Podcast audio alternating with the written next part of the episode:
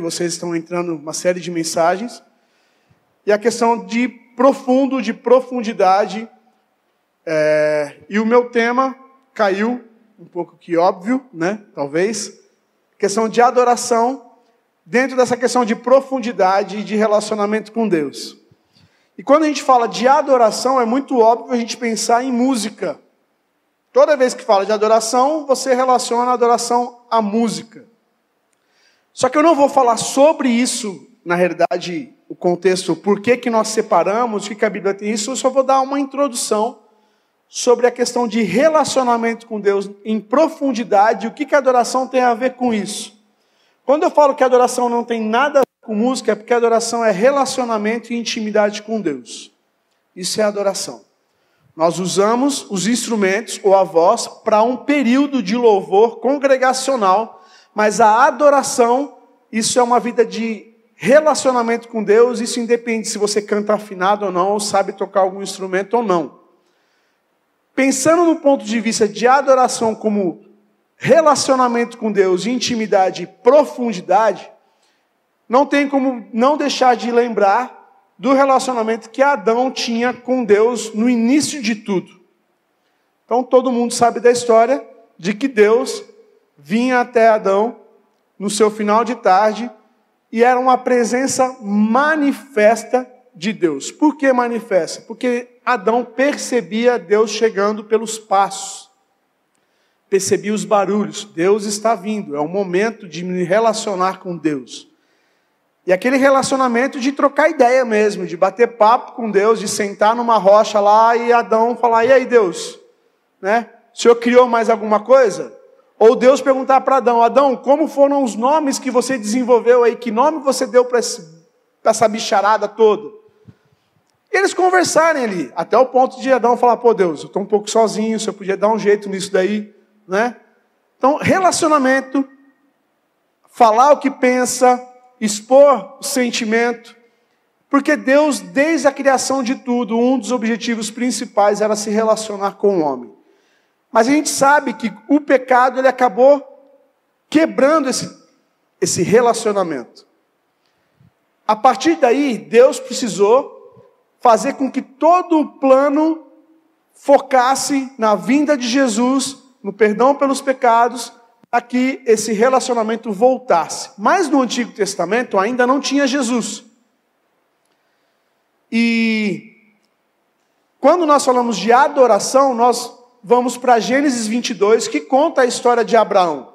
A primeira vez na Bíblia que é citado o termo adoração, não foi quando Abraão colocou um violão nas costas e falou para Isaac: pega aí o seu carrom, vamos subir o monte e lá nós vamos tirar um som nós vamos adorar Deus. Pelo contrário, na palavra, em Gênesis 22, ele diz assim para os servos dele: Nós vamos subir no monte, a partir do versículo 5, nós vamos subir no monte, e após nós adorarmos, nós vamos voltar. E o que, que a adoração tem a ver nesse pequeno exemplo de nós vamos subir o monte, e depois de nós adorarmos, nós vamos voltar? Quando nós falamos de relacionamento na profundidade, nós entendemos que a, a, Abraão estava dizendo assim: nós vamos subir no monte. Esse é o primeiro ponto, obediência. Deus mandou e nós vamos. Então, quando há relacionamento, quando há entrega no relacionamento, existe uma obediência. Deus pediu, nós vamos obedecer. Depois de nós adorarmos, nós vamos voltar. Isso é fé. Que Abraão estava dizendo assim: eu estou indo para sacrificar o meu filho, então meu filho vai ficar lá e eu volto sozinho. Mas ele diz: Nós vamos subir e depois de nós adorarmos, nós voltaremos. É fé. Eu não sei o que Deus vai fazer, mas eu creio que alguma coisa Deus vai fazer para que eu traga meu filho de volta. Relacionamento envolve fé. E também no relacionamento com Deus envolve sacrifício, porque é você abrir mão de algo que ocupa o lugar de Deus, porque Deus precisa ser a sua prioridade. E quando nós colocamos alguma coisa que interfere essa prioridade, nós estamos interferindo no nosso relacionamento com Deus.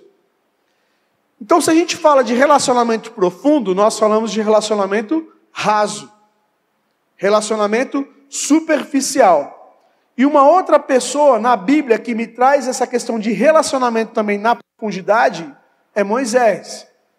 Os irmãos sabem da história de Moisés, lá em Êxodo, capítulo 33. Eu estou citando, irmãos, para poder passar o tempo rápido, mas se você quiser pesquisar aí, eu não... tá aí, tá? Estou fazendo de tudo para não contar uma heresia. Qualquer coisa você levanta a mão e fala assim, blasfêmia, né? Mas está ali, Êxodo 33 contra uma outra história. A história de Moisés, Deus ele falava com Moisés e falava: Moisés, diga ao meu povo isto. Leva esta palavra ao meu povo. Direciona ao meu povo desta forma. No capítulo 32, Moisés disse assim para o irmão dele: Eu vou subir, mais uma vez o monte, né? Eu vou subir e você fica aqui cuidando da galera até eu voltar. Só que Moisés subiu e não voltou.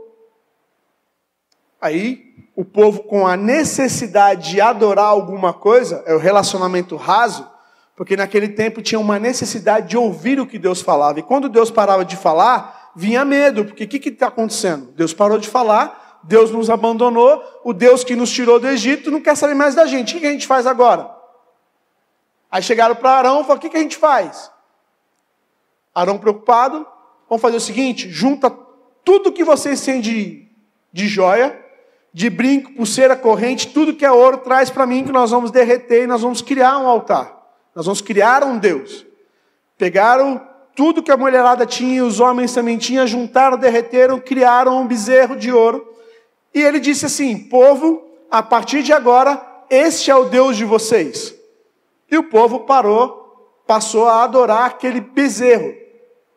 De repente, Deus percebe essa movimentação e diz para Moisés: Moisés, desce e desce correndo, porque o povo, aquele povo que você tirou do Egito, está agindo dessa forma e eu não estou me agradando da forma como eles estão agindo. Aí Moisés desce e traz um recado para o povo a partir do capítulo 33, e é aí que eu vou ler alguns versículos com vocês.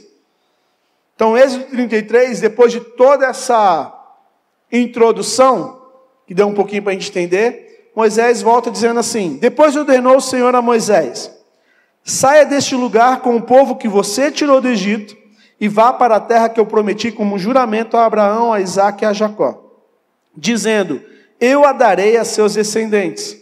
Mandarei à sua frente um anjo, expulsarei os cananeus, os amorreus, os hititas, os ferezeus, os heveus e os jebuseus. Vão para a terra onde mana leite e mel, mas eu não irei com vocês Pois vocês são um povo obstinado e eu não poderia, e eu poderia destruí-los no caminho. Deus está virado. Eu vou dar tudo isso, mas eu não vou com vocês, porque se eu for é capaz de eu destruir vocês no caminho. Né? Não que a ira de Deus é igual à ira de mãe, mas sabe quando você sai com a sua mãe e ela fala assim: se você não se comportar, eu não sei o que eu faço com você, eu te pego aqui mesmo, não chego nem em casa, né? Então é mais ou menos isso. E Deus está falando assim: ó, quando o povo ouviu essas palavras, começaram a chorar e ninguém é, usou enfeite algum. Isso porque o Senhor ordenava que Moisés dissesse aos israelitas: Vocês são um povo obstinado.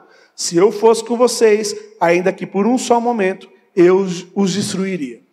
Povo obstinado é um povo que não se curva com facilidade, um povo que tem dificuldade de reconhecer autoridade, um povo que não se submete a qualquer um, e principalmente um povo que tem dificuldade de ouvir as ordens de Deus. E quando eu penso nessa questão de obstinação, eu imagino muita gente dentro da igreja dessa forma. Conhece a Deus, ouve sobre Deus, mas tem dificuldade de se submeter à direção de Deus. Então tem aquele nível de relacionamento raso tem mão de, medo de abrir mão de coisas, tem medo de se envolver com coisas. Eu estava conversando hoje com o Fernando, a gente entrou num papo teológico. E aquele papo que não leva a lugar nenhum. Estávamos conversando sobre calvinismo e arminianismo. Tipo assim, estava lá, nós dois conversando. E eu falei para ele, eu como um presbiteriano, hoje eu trabalho na igreja presbiteriana do Brasil, em Botucatu, a gente sabe da doutrina presbiteriana, o que, que rege, o que, que determina, mas eu falei assim, até não sei se eu pedi perdão para Deus depois do meu jeito de falar. Falei, cara, essa doutrina é uma benção, mas ela é perigosa, que gerou um monte de crente folgado. Porque um cara, não, Deus me salvou, segue o fluxo.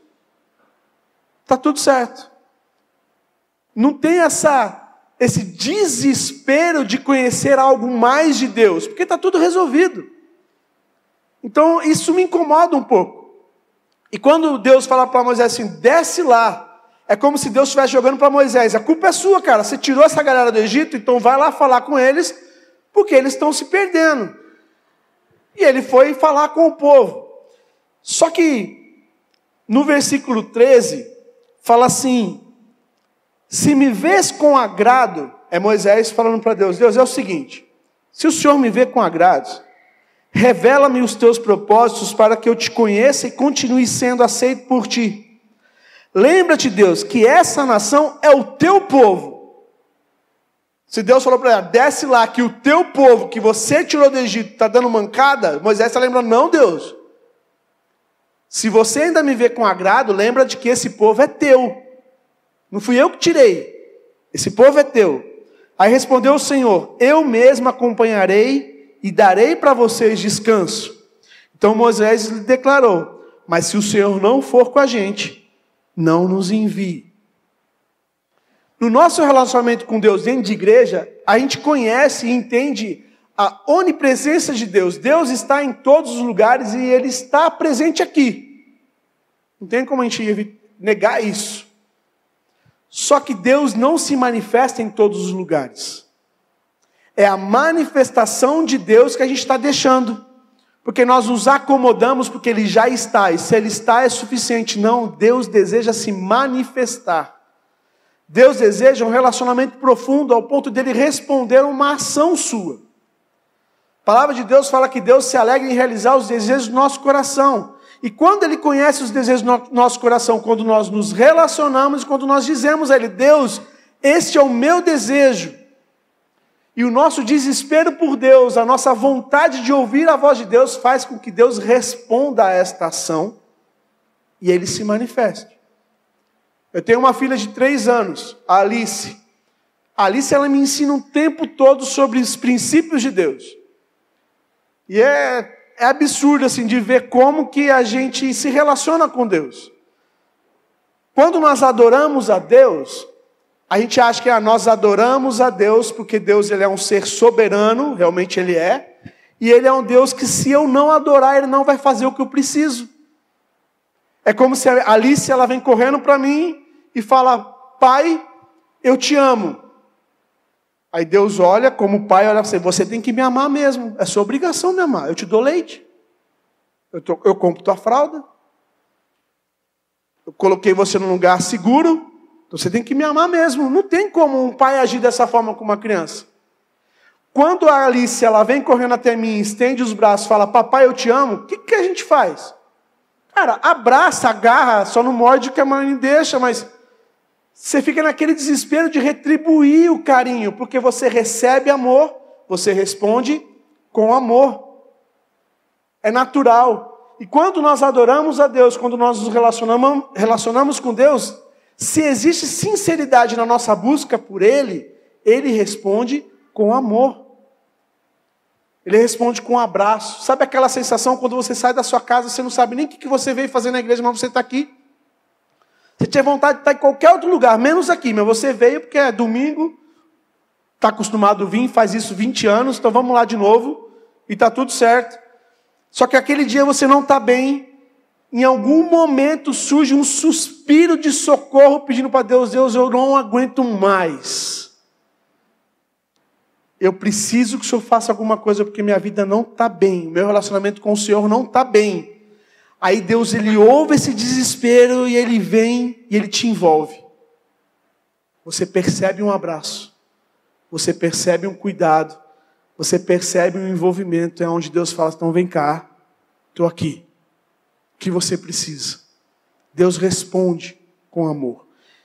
E para encerrar o nosso raciocínio, quando a gente pensa no nosso relacionamento profundo com Deus, voltando a falar da Alice, usando ela de novo, a única vez na Bíblia que é relacionado louvor como algo perfeito é quando sai da boca de uma criança. Quando ele fala assim, porque da boca dos pequeninos flui o perfeito louvor. É a única vez que a Bíblia fala sobre algo perfeito, como uma ação humana. Por que, que é perfeito? Porque a criança é na profundidade. A criança, ela se entrega. A criança, eu tenho 40 e poucos anos de idade, vou ser sincero, vai, 43. Eu ia falar para não. Eu tenho medo de água. Até hoje eu tenho medo de água. Piscina para mim passou da cintura, é desesperador. A Alice, ela se joga. Ela sai correndo e se a gente não cata ela e puxa ela para cima, na minha cabeça ela fica lá, mas na cabeça dela não, ela sobe. Se jogar. E eu acho que é isso que falta para gente. Porque a adoração, eu preciso perder o medo do que pode vir. E se eu perder o medo do que pode vir no meu relacionamento com Ele, eu paro de viver super, no superficial e passo a viver coisas novas. Eu passo a me relacionar com Deus, onde todos os dias Deus vai falar comigo, não só nos domingos de manhã. É onde eu não preciso de um acampamento de carnaval para poder ouvir Deus ou aonde eu não guarde para mim aquela experiência que eu tive de um retiro de carnaval há 10 anos atrás, onde Deus falou comigo lá atrás e não falou nunca mais. Deus não é o mesmo Deus, Deus continua falando, mas por que, que Ele não fala? Porque a gente não busca essa voz. Porque nós achamos que está tudo bem. Deus já, já falou, Deus já me salvou, Deus já perdoou a multidão minha de pecado. Se eu cometer um pecadinho, Ele já perdoou, porque a palavra fala que Ele já está lá na frente, e isso faz com que meu relacionamento com Deus fique na mesmice. E esse é o nosso desafio. A palavra de Deus fala assim na terra como nos céus. O meu relacionamento com Deus faz com que eu passe a me envolver com coisas sobrenaturais ainda aqui. Já eu posso vivenciar coisas do reino de Deus. Mas eu posso só perceber coisas do reino de Deus se eu me entrego de verdade. Se eu não me entregar de verdade, vai ficar tudo igual. Vai ficar tudo da mesma forma e nós vamos sempre observar pessoas se envolvendo, pessoas tendo experiências com Deus, pessoas sendo abençoadas com milagres, pessoas tendo visões, pessoas tendo é, orando por pessoas, outras pessoas sendo curadas, manifestações de cura, coisas que nós não estamos acostumados a não vivenciar mais, porque a gente não precisa dessas coisas. Mas é o mesmo Deus, é o mesmo Deus, é a mesma palavra, mas Deus se manifesta quando existe desejo no nosso coração. É a manifestação da presença de Deus, não é simplesmente o fato de saber que Ele está aqui. Eu quero só terminar com um último exemplo. Eu li num livro, que o livro se chama A Casa Favorita de Deus, Tommy Tenney, e ele dá um exemplo nesse livro que existe uma reunião, onde nessa reunião existem algumas cadeiras e várias pessoas reunidas nela, e chega uma pessoa e fica na porta observando, vê o que está acontecendo na reunião, só que essa pessoa ela sempre fica na porta, ela nunca entra. E essa reunião acontece semana a semana, e essa mesma pessoa sempre encosta na porta, fica ali, observa a reunião toda, vê tudo que está acontecendo, mas ela nunca entra. Até um dia que uma das pessoas se incomoda e fala assim: escuta, Senhor, por que, que toda reunião você sempre fica na porta e nunca entra para sentar com a gente e não faz parte da reunião com a gente? Você só fica aí na porta e não se envolve. Aí esse senhor que fica na porta fala assim: Você está vendo o meu tamanho? Esse senhor era muito grande. Muito grande. E fala: Você percebeu o meu tamanho? Não, percebi, o senhor é muito grande. Olha para as cadeiras que vocês têm nas reuniões. Aí a pessoa olhou e falou: Você está vendo que nenhuma dessas cadeiras vai suportar o meu peso. Concorda? Aí o cara fala: Não, concordo, realmente nenhuma cadeira vai suportar o seu peso. Então, se realmente houvesse um desejo de vocês que eu fizesse parte da reunião, em algum dia vocês iam preparar um lugar que suportasse o meu peso e eu ia me sentir à vontade neste lugar. E esse exemplo me chamou a atenção porque é como se Jesus estivesse dizendo a mesma coisa. Ele está na porta, ele quer se envolver, mas nós não preparamos o ambiente para que ele se sinta à vontade no nosso meio, para suportar o poder dele, a glória dele, a unção dele, porque nós não, não desejamos isso às vezes. Nós sabemos que ele está na porta, ele está observando o que está acontecendo, mas ele não se envolve porque a gente não permite. Ele não se envolve porque nós estamos acostumados a viver de um jeito onde ele não precisa se envolver. Ele já falou comigo um dia, eu entreguei minha vida para ele, ele faz parte da minha vida, todos os dias ele me acompanha, mas é um relacionamento de silêncio. E mais uma vez, Alice, eu não sou muito de falar em casa. E Alice fala muito. Uma menina de três anos de idade, ela tem poder de falar não sei como vai ser depois, mas ela fala muito. E a Alice, outro dia ela começou a falar, falar, falar, falar, falar, e eu quieto olhando para ela, ela falou assim: pai, você não vai falar? Falei, filha, eu estou te ouvindo. Ah, você está me ouvindo. Aí no outro dia ela ficou olhando para mim e falou assim: pai, você está só me ouvindo? Hoje eu só estou te ouvindo, filha. Pai, mas você precisa falar. Você precisa conversar comigo. E é esse desespero que a gente tem que ter. Deus, eu sei que o Senhor está me ouvindo. Mas cadê sua voz? Feche seus olhos, meus irmãos. Queria orar neste momento.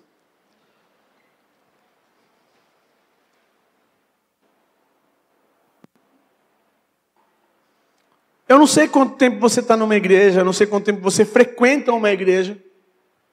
E o seu nível de relacionamento com Deus, eu não sei se caiu na mesmice, se é a mesma coisa desde quando começou.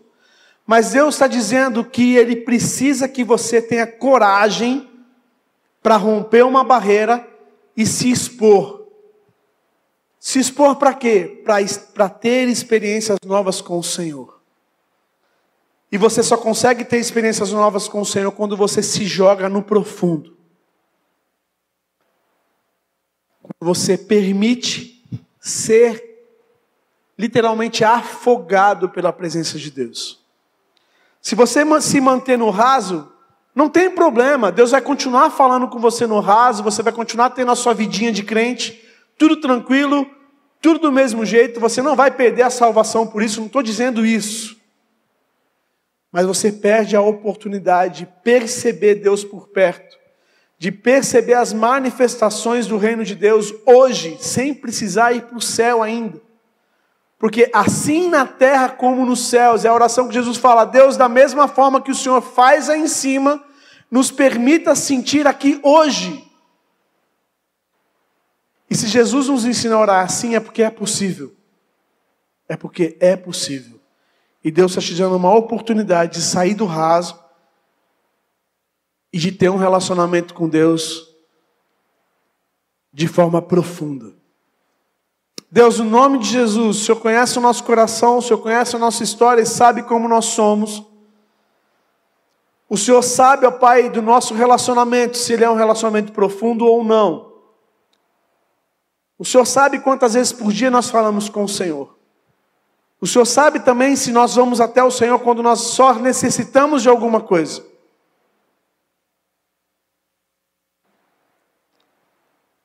Então, Deus, por misericórdia, que o Senhor mude a nossa história e que o Senhor faça o nosso relacionamento ser algo fantástico. Seja algo surpreendente. Todos os dias, que o Senhor nos surpreenda com a tua presença, Pai. Que o Senhor nos surpreenda com a tua presença no nome de Jesus. Amém. Amém. Antes de passar para o pastor, eu me lembrei de uma coisa, só quero te dizer, é um minutinho. Quando Moisés ele diz: quando Deus fala para ele assim: vai, eu vou levar para a terra onde eu te prometi, eu vou te livrar de todos os seus inimigos e dar condições de ter sustento todos os dias. É o que todo mundo quer. Todo crente quer ver anjo, que ele fala assim: vai que eu vou levar, vou colocar anjos na sua frente e você vai ver anjos. Todo crente que se você falar assim que eu estou vendo anjos, você vai ficar procurando o que você quer ver também. E Deus falou: vou colocar anjos na sua frente. E ele fala: Vou te livrar de, livrar de todos os seus inimigos. Ninguém mais enchendo sua paciência. Você vai viver tranquilo e você vai ter condições de ter sustento todos os dias. Isso é o que todo mundo busca. Mas Moisés fala: Deus, eu posso ver anjos, eu posso ficar livre de inimigos e eu posso ser próspero, mas se o Senhor for comigo, não permita que eu vá. Eu prefiro a sua presença Eu prefiro o seu relacionamento do que qualquer outra coisa que o Senhor pode me dar. E no nosso relacionamento com Deus só vai haver crescimento quando nós priorizarmos a presença de Deus e não aquilo que Ele pode nos dar. Amém? Pastor?